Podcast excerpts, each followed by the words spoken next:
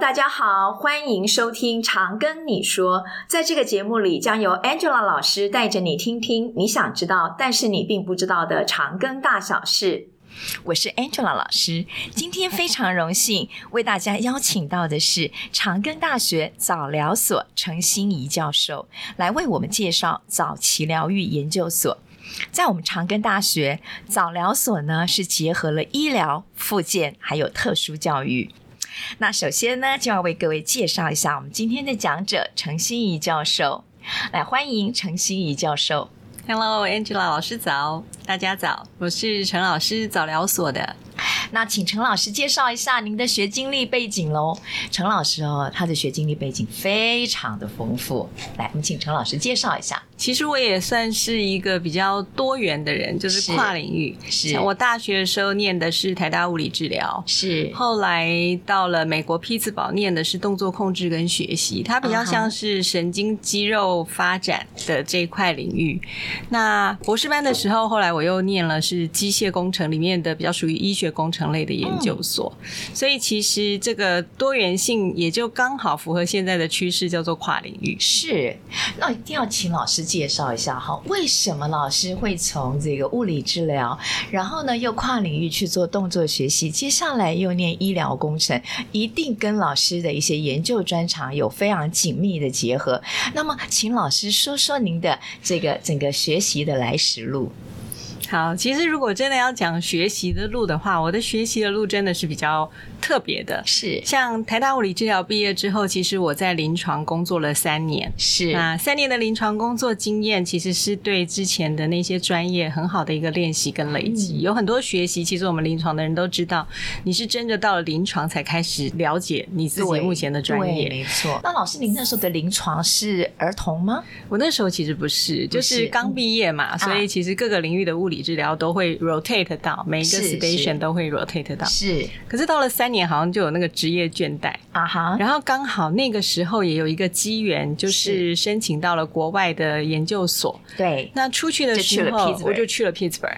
那你刚刚提到为什么后来我会跑到早疗，这个对呀我们可能要分段体，就会又更长了。所以就可以了解到，各位听众，为什么我们的教授会有这样子后来的研究专长，都跟他过去的学习养成背景有非常大的这个相关性。哎对老师，请继续可以告诉我对啊，们。其实后来回来了嘛，就是因为他读完，我们就差不多时间到了，我就回来了。因为那是时候我也没有想要读书，是其实我回来就开始有申请，就是本校长庚大学物理治疗系的兼职，啊哈就兼了几堂课。兼任对，后来我就想说，那既然在这边兼任，嗯我就干脆在这边找一个系来读。可是因为我觉得我又是一个喜欢多变化的人，是所以后来我又不想再继续念物理治疗，因为大学跟硕士都是跟物理治疗比较直接相关的。是，是那要挑哪里呢？嗯，刚好那个时候就有一位医学工程的老师，是，就说：“诶，那你要不要试试看念医学工程啊？”嗯，那长庚就又没有医学工程科系，但是长庚有机械系，下面有医学工程的老师。是是是，所以后来我那时候就想，诶，那也不错啊。嗯如果说可以把物理治疗，因为物理治疗有一门科目叫生物力学，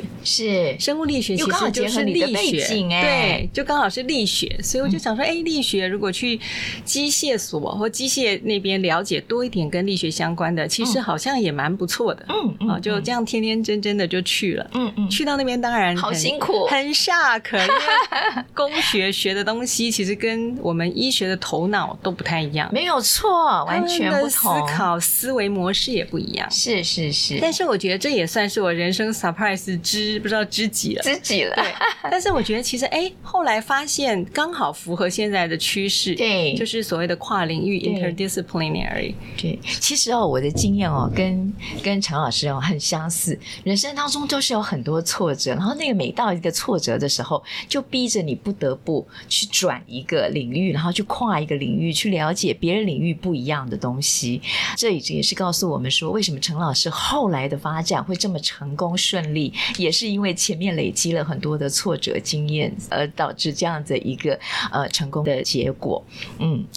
后来老师呢是。为什么没有回到物理治疗的领域，反而来到了早疗所呢？那跟我们大家介绍一下早疗到底是什么好，那个其实来早疗所也是一个缘分。啊哈因为我刚刚有提说，之前其实我在物理治疗系兼课，我的想法本来就是说拿到了博士之后就继续留在物理治疗。嗯嗯嗯可是刚好当时就是一个很疼我的院长，嗯一直很帮助我的院长，跟是学校大佬一起去跟教育部争取到了长庚大学增设一个早期疗愈啊研究所。对那那个时候，因为刚好新所设立需要师资嘛，对那院长就来问我说：“哎，你刚好要毕业了，对你要不要来早期疗愈研究所对？”我后来那个时候就在想，其实我学的东西并不是直接儿童相关，是但是其实之前当然物理治疗的背景，加上我硕士念的是动作控制跟学习，嗯嗯哼动作控制其实就是神经肌肉发展嘛，是是就是是从儿童其实开各始发种展领域都可以发展对，的，其实都可以。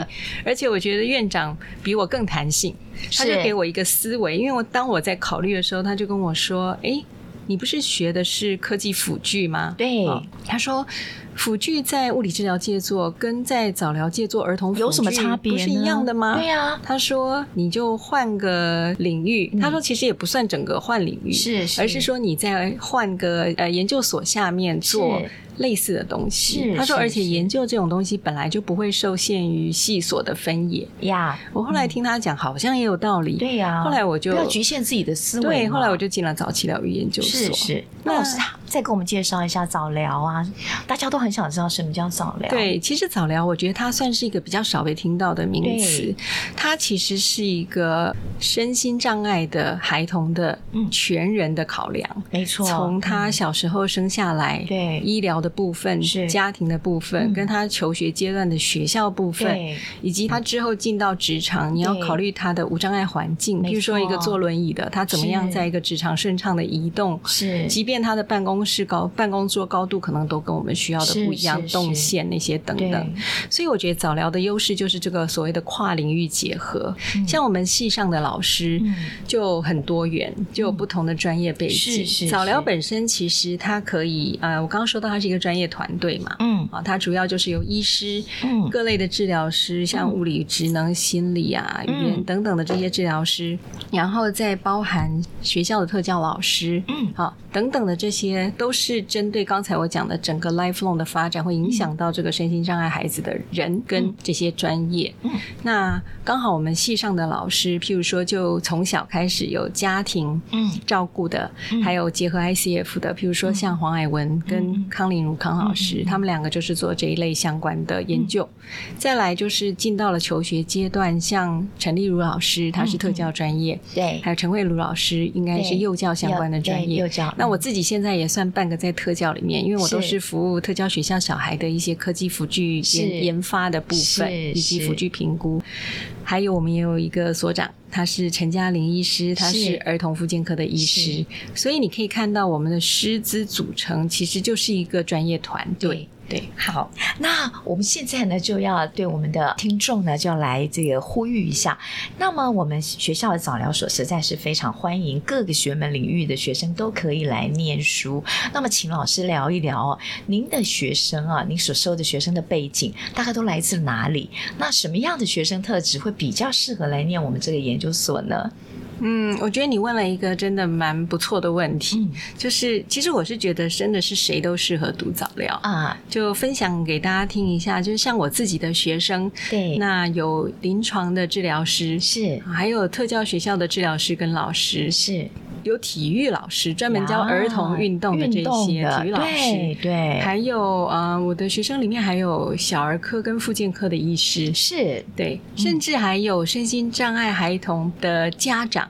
啊，以及长大的身心障碍孩童孩自子己。自己想来学习，对，所以这样其实很好你这样嗯听起来，你就会发现说，其实只要你对孩童身心障碍嗯相关的领域有兴趣都可以。甚至我再分享一下，像我现在做的研究领域是跨专业的。对科技辅我其实具对我是做科技辅具。那是科技辅具这个名词听起来比较局限，你其实像辅具本身就是辅助你在日常生活中顺畅便利生活的的一一些个东器具西。，对，那假设在早疗用的话，真的在身心障碍，譬如说智障的孩童，对他们可能用的就是轮椅、拐杖这些东西，是是百位椅。是那如果说语言问题比较严重，譬如说像对现在有一些自闭症的孩子，子，对等等，他们就会需要一些沟通辅具。没错，那还有，当然就是你在学校，像在特教学校里面，学校现在也慢慢在转变他们的教学方式。，对，以前比较像是纸笔的传统，那、特别是科技来了以后，对身心障碍孩子真的是一大福音。嗯反而引发他们更多的嗯对这个学习创造力。因为你看，像现在有很多 AI 的相关的这些，不管是 game 也好，是是还有是，像 device 也好，像是电动轮椅现在都不需要用手遥控，没错有些用眼睛控制，是啊头控制，只要你身体有一个部位是可以自己决定它的是是是意识的，都可以用。没有错。所以其实科技的应用面越来越广越。来越广。那你想一想，现在的那个自驾车，啊哈，你想过自驾车对我们的便利性？当然不是给我们在上面打瞌对睡，对对，可是对至少可以减轻我们很多在开车的时候的一些专注力跟疲劳。嗯嗯那另外就是你身心障碍孩童就不一样哦。如果啊哈说今天他是一个智障者，嗯是搞不好他本来没有用改装车是没有机会开在路上的。是，啊，可是他如果有了这个东西对，他可以自由的行动，哎没，错。所以其实如果有了自驾车的话，它的概念就会变成是你只要人进去，嗯你的意识是 OK 的，对，然后你知道你要去哪里，是那其实就可以变成它不不会受限于这些很外界的这些肢体跟动作的表现。所以他不会再陷入于他当时的一些困境里头。even 我有身心障碍，我都还可以跟正常人一样 free moving。对，对所以像我们现在很多跨领域做的，嗯像我自己有跟学校资讯工程系的老师长时间在合作、嗯做整合型的研究计划。是啊那我们也跟体育大学适应体育系的老师那边，因为适应体育系刚好就是在对身心障碍孩童的运动在是做一些训练。是那这部分我们就学生里面，你刚刚问到学生，其实我也有带到了资讯工程学习的学生，嗯所以其实我觉得早疗的特别，就是因为它是跨领域、跨专业。嗯其实像护理也是，是啊你今天如果对这个 topic 有兴趣，譬如说任何有关于儿童相关的应用面嗯有兴趣，都可以来读早期疗愈研究所。我们是没错非常欢迎大家都对来的。就像我自己的学生啊，我这两年收到的学生呢，都是这个早产儿护理相关背景。那其实很多早产儿都会有一些啊、在后来的一些发展上的一些问题。我的学生呢，就对这些题目都很感兴趣。这也是未来我可以跟贵所一起合作，啊，跟贵所的老师一起搭档来指导研究生一个非常好的一个主题。对，其实刚才漏讲了，我现在赶快对补一下。我们也有很多护理系嗯的，是毕业生过来，对因为护理好处是他本来对这些儿童发展都有一些基础的没错知识嗯，来念早疗的时候，他就会在基础的上面更 advanced 的去想。对，没错，他临床看过什么问题？哦对他想要来早疗所这边获得一些解决或更 advanced 的学习，这样子。所以就提醒了我们的听众同学、听众朋友，如果呢你对于任何跟想要促进身心障碍发展儿童，或者你想要对于这个特殊儿童有想法的，都可以欢迎来考我们这个研究所。那我还想再请教一下陈老师哦，你们这个研究所呢有没有一些什么临床实习啦，或者是实务运用上的课程安排？还有哦，我要替大家问一问，这个所毕业出来以后，我的就业出路到底有哪些嘞？嗯、其实传统思维之下，大部分学生，因为像我们是研究所等级的嘛，嗯，所以大部分来读我们研究所的学生，传统的思维会认为，我本来做什么，我毕业就是再就去回做到那那个领域对，譬嗯如说我本来是护理师，是我毕业就回到儿童早疗护理的是领域。我如果是是治疗师，我就回去做儿童治疗。是可是像现在，我觉得现在的孩子的思维模式跟啊他们的不生一活样经验都不太一样了。对，那除此之外，因为我自己刚好有机会在学校服务育成中心，担任育成中心负责人有五是是年。是，我越来越发现，其实现在还的可以孩辅子，导学生创业，对他有很多创新创业的思维，对还有创意也很多。对，所以其实我后来发现，就是除了我刚刚提到的那些回到回到原来原职来的场领的，域，嗯我们分享给你们听。我们学生有人后来自己开设教育的相关的一个单位，啊哈，然后也有学生他自己就成立了幼儿体育的训练中心。是是，那是他的优势相较于其他的幼儿训练师的话，就是他他更有专业，他更清楚对儿童的发展，是他可以讲出一些理由，譬如说，哎，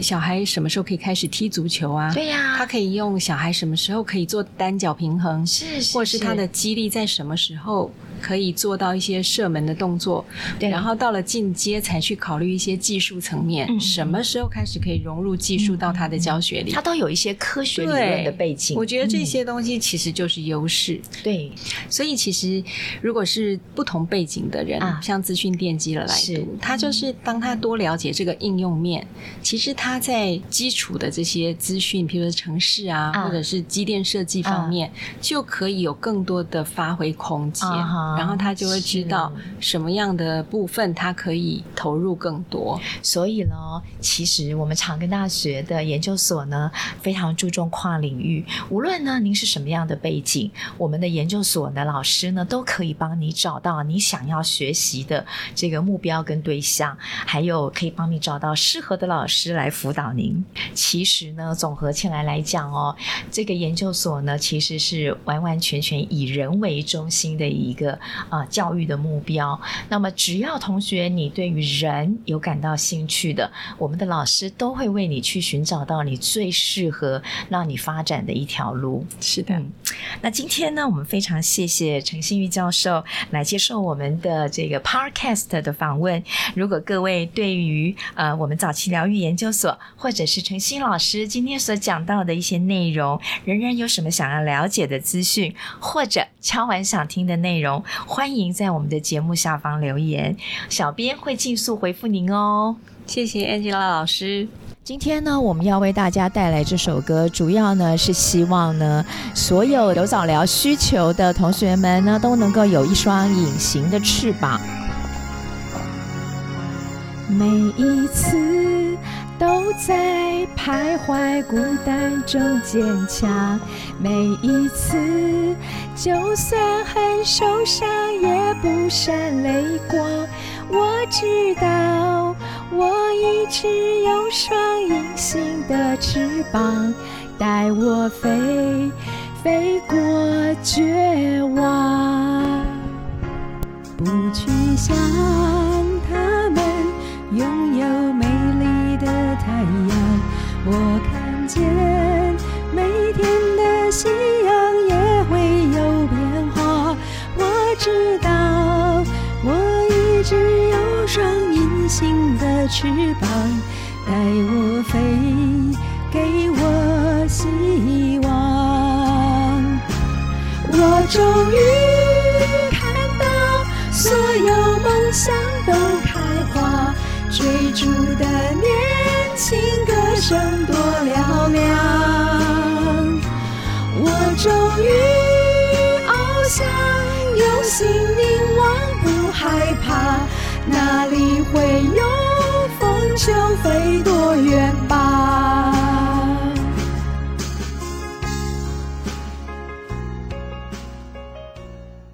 如果您喜欢我们的节目，不管您正在使用哪个平台收听，请给五星好评，也别忘了订阅我们的 IG、YouTube 频道，并分享给你的周遭好友。请搜寻“常跟你说 ”，Tell me CGU Angela 老师听你说，挺你哦。